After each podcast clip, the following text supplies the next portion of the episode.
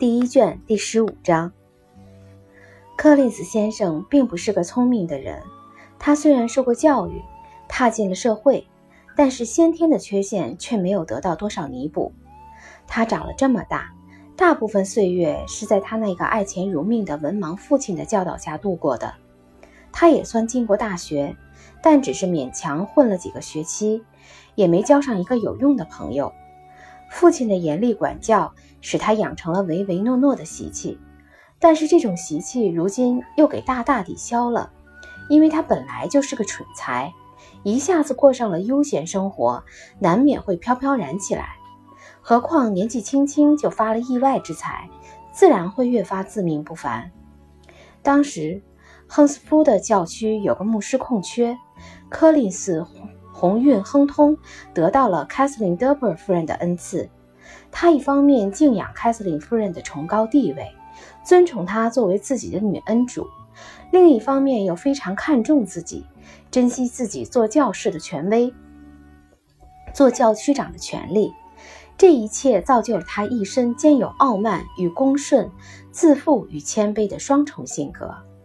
他现在有了一幢舒适的房子。一笔可观的收入，便想结婚了。他所以来和朗伯恩这家人重新修好，就是想在他们府上找个太太。如果那几位姑娘真像大家传闻的那样美丽可爱，他打算从中挑选一个。这就是他为继承他们父亲的财产所定的补偿计划——赎罪计划。他们认为这是一个绝妙的计划，既十分妥善得体，又充分显示了他的慷慨豪爽。他见到几位姑娘之后，并没有改变原来的计划。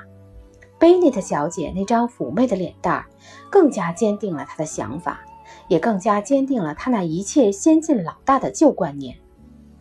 因而头一天晚上，他便选中了剑。不过第二天早上，他又做了变更。原来早饭前，他和贝内特太太亲密地交谈了一刻钟，先是谈起了他的牧师住宅。然后自然而然地引到了他的心愿，说是要在朗伯恩为那幢住宅找位女主人。贝内的太太一听，乐得喜笑颜开，一再鼓励小伙子，不过告诫他不要选择见。讲到我后四个女儿，我不敢贸然说，我也说不准。不过我没听说他们有什么对象。至于大女儿嘛，我倒要提一句。我觉得有责任提醒你，他可能很快就要订婚了。柯林斯先生只得从 Jane 转向了伊丽莎白，而且转得很快，就在贝内的太太拨火的那一刹那完成的。伊丽莎白无论年龄还是美貌都仅次于 Jane，当然第二个就要轮到她。贝内的太太得到这个暗示，如获至宝，心想。她很快就要嫁出两个女儿了。昨天她连说都不愿意说起的这个人，现在却深得她的欢心。莉迪亚没有忘记打算去梅利顿走一趟，姐姐们除了 Mary 以外，个个都愿意跟她一起去。贝内特先生一心想把柯林斯先生支开，好独自待在书房里清静清静，便请他陪女儿们一道去。原来吃过早饭以后。柯里斯先生跟着他来到书房，一直赖在那里不想走。名义上是拿着书房里的最大的一本书在看，实际上却在喋喋不休地跟贝内特先生谈论他在亨斯夫的的住宅和花园。他这般举动搅得贝内特先生心烦意乱。他一向可以在书房里图个悠闲清静。他跟伊丽莎白说过，他可以在其他房间里接见愚蠢自负的人。但他书房里却要杜绝这种人。于是他立即恭请柯林斯先生陪女儿们一块儿出去走走。其实柯林斯先生本来就不是读书的料，走走路倒还蛮适合的。因此他欢天喜地地合上书本走了。一路上，柯林斯先生只管夸夸其谈，废话连篇，表妹们只得客客气气地随声附和。就这样来到了梅里顿。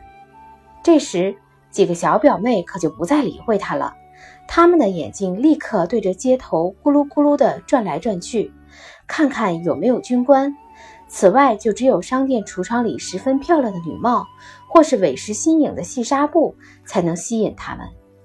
转眼间，诸位小姐注意到了一位年轻人，此人他们以前从未见过，一副十足的绅士气派，正跟一位军官在街那边散步。这位军官就是丹尼先生。莉迪亚跑来，正要打听他从伦敦回来了没有。丹尼先生见他们走过的时候，向他们鞠了一躬。众位小姐让那位陌生人的风度吸引住了，都在纳闷他是谁。Kitty 和莉迪亚决定去打听一下，便借口要到对面店里去买点东西，领头跑到街那边去了。事情真巧，他们刚刚走到人行道上，那两个人也转身来到同一地点。丹尼先生当即招呼他们，并请求他们允许他介绍他的朋友威克姆先生。威克姆先生是头天跟他一起从城里回来的，说来真让人高兴。他已被任命他为他们团里的军官，这是再再好也没有的了。因为这位小伙子只要再穿上一身军装，便会变得十分迷人。他长得非常讨人喜欢。容貌举止样样都很出众，眉目清秀，体态优雅，谈吐又十分动人。一经介绍之后，他就高兴而热情地谈起话来，既热情又显得很谦虚，很有分寸。大伙儿站在那里谈得正投机的时候，忽然听到一阵嘚嘚的马蹄声，循声望去，只见达西和宾利骑着马从街上过来了。两位先生认出人堆里有这几位小姐，便连忙来到他们跟前，照常寒暄了一番。讲话的主要是宾利，他的话又主要是对贝内特小姐讲的。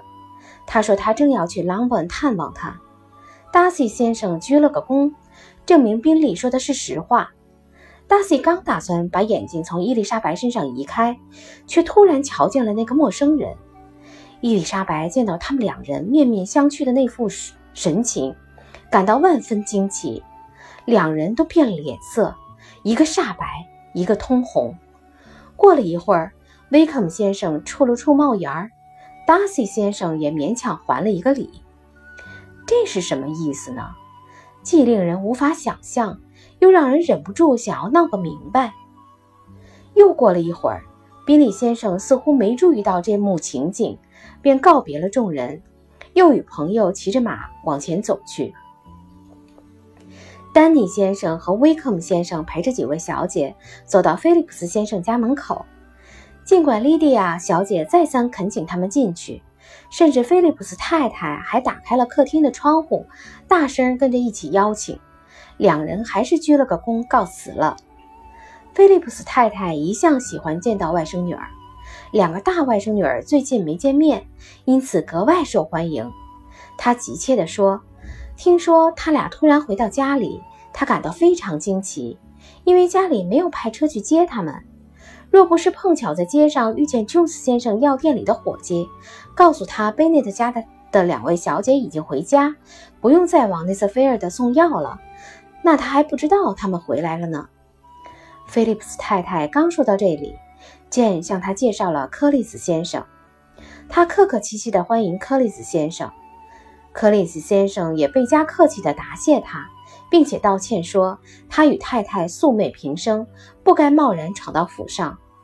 不过他毕竟还是感到很高兴，因为把他引荐给太太的几位小姐与他有些亲戚关系，因此他的冒昧打扰还是情有可原的。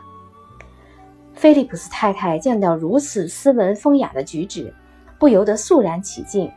然而，她望着这位生客没端量多久，却让几位外甥女儿给打断了，因为他们感叹不已地向她问起了另一位生客。可惜，他只能提供一些他们早已知道的情况，说是那位生客是丹尼先生刚刚从伦敦带来的，他要在某郡民兵团做个中尉。菲利普斯太太还说，他刚才在街上逛来逛去的时候，他盯着他打量了一个钟头。这时，假如威克姆先生再次露面，Kitty 和莉迪亚一定还要继续打量他一番。可惜，除了几个军官以外，根本没有人从窗口走过。而那几个军官跟威克姆先生比起来，简直成了一些又愚蠢又讨人嫌的家伙。有几个军官明天要来菲利普斯家吃饭，姨妈说，倘若他们一家人明天晚上能从 Longbourn 赶来，她就让丈夫去请威克姆先生。这个主意得到了大伙的赞同。菲利普斯太太郑重其事地说：“明天要来一场热闹有趣的抓彩牌游戏，玩过之后再吃一点点热餐。”一想到如此欢乐的情景，真令人兴奋，因此大家兴高采烈地分手了。柯林斯先生出门的时候，又再三表示歉意。主人带着不厌其烦的客气口吻说：“这就大可不必了。”回家的路上，伊丽莎白把先前看见两位先生之间出现的那幕情景讲给剑听。剑这个人，即使他们两人真有什么差失，他也会为其中一个或两个进行辩护。可眼下他跟妹妹一样，对于他们的那番举动也说不出个所以然。克里斯先生回来之后，把菲利普斯太太的殷勤好客称赞了一番。贝内特太太听了大为得意。克里斯先生郑重地说道：“除了凯瑟琳夫人母女之外，他从没见过这么风雅的女人。菲利普斯太太虽说和他素昧平生，却百般客气地接待了他，甚至还指明要请他明天晚上一道去吃饭。他想，这件事多少要归功于他和贝内特府上的亲戚关系。”但是如此殷勤好客，他长了这么大还从来未曾遇到过。